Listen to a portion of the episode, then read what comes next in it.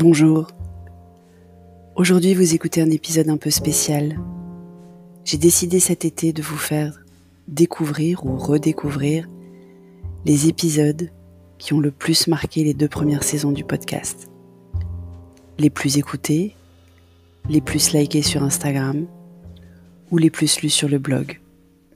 Vous les avez peut-être ratés. Alors tout cet été, deux fois par semaine, vous allez pouvoir vous replonger ou vous plonger pour la première fois dans ces épisodes qui me tiennent particulièrement à cœur.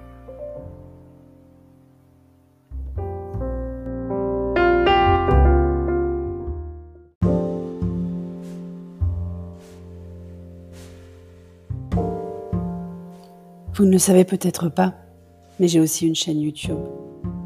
Et c'est amusant parce que les statistiques et les analytiques de la chaîne YouTube ne correspondent vraiment pas ni à Instagram, ni au blog, ni aux écoutes du podcast. Alors voilà l'épisode le plus regardé sur YouTube, enfin écoutez. Et il parle de Gilbert Jeune.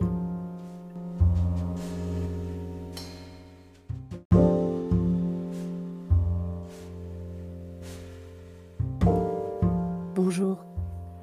Vous écoutez l'épisode 77 de la saison 2 du podcast Revue et Corrigé. Cet épisode est tiré d'un billet du blog publié le 25 février 2021 et s'intitule La fin d'une époque. Vous aussi, vous y alliez fin août? Les jours passent et se ressemblent. Aujourd'hui, j'apprends une autre disparition, mais pas d'un être humain, d'une institution. Je suis parisienne de cœur, j'ai déjà eu l'occasion de l'écrire et le dire. Parisienne pour de vrai. Et j'ai même été en école d'ingénieur en plein quartier latin, à deux pas du Panthéon et tout près de Giberjeune. Pour ceux qui ne connaissent pas, Gibert, c'était pendant longtemps deux enseignes. Enfin, au tout début, une seule. Mais les fils du fondateur avaient choisi de vivre leur héritage de façon indépendante et concurrentielle, et ont créé Gibert Joseph et Gibert Jeune jusqu'à une fusion plusieurs générations après, en 2017. Parce que Gibert, ça a démarré à la fin du 19e siècle. 19e. Une longévité rare donc, et presque terminée. Je vous recommande la lecture de l'article du Monde qui raconte toute l'histoire. Je vous mets le lien dans les notes de bas d'épisode. Bien sûr, on ne parle que de l'immeuble mythique qui disparaît une sombre histoire de rachat des murs et de volonté du nouveau propriétaire d'augmenter le loyer.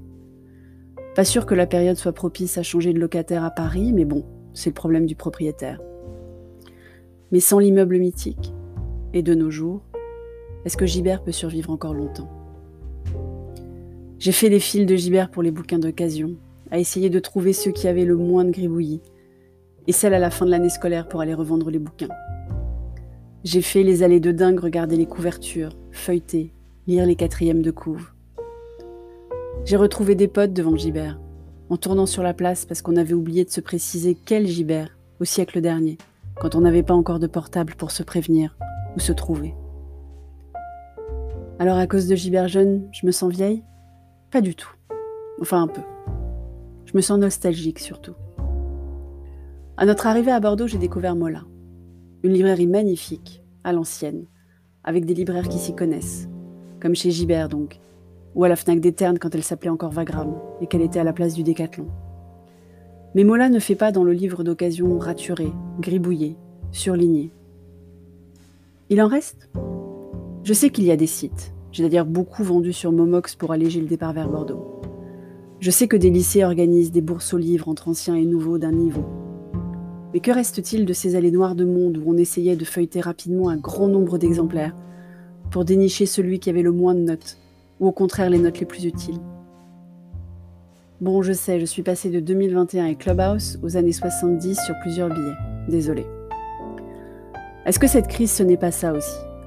Cette alternance d'humeur, cette perméabilité au sujet, cette sensibilité à la disparition des choses connues, ce saut dans un futur dont on a du mal à définir les contours, et les impacts. Je ne sais pas si plus de choses et de gens disparaissent ou si j'y suis simplement plus sensible en fait. Parce que des choses et des gens disparaissaient tous les jours avant aussi. Promis, pour le prochain billet, je parle de la Covid-19 à nouveau. Mais je ne vous garantis pas que ce sera plus joyeux. Merci de m'avoir écouté. Si vous écoutez sur Apple, surtout laissez un commentaire avec vos 5 étoiles, c'est très important les commentaires. Et sur toutes les plateformes de balado-diffusion, abonnez-vous et partagez. À bientôt.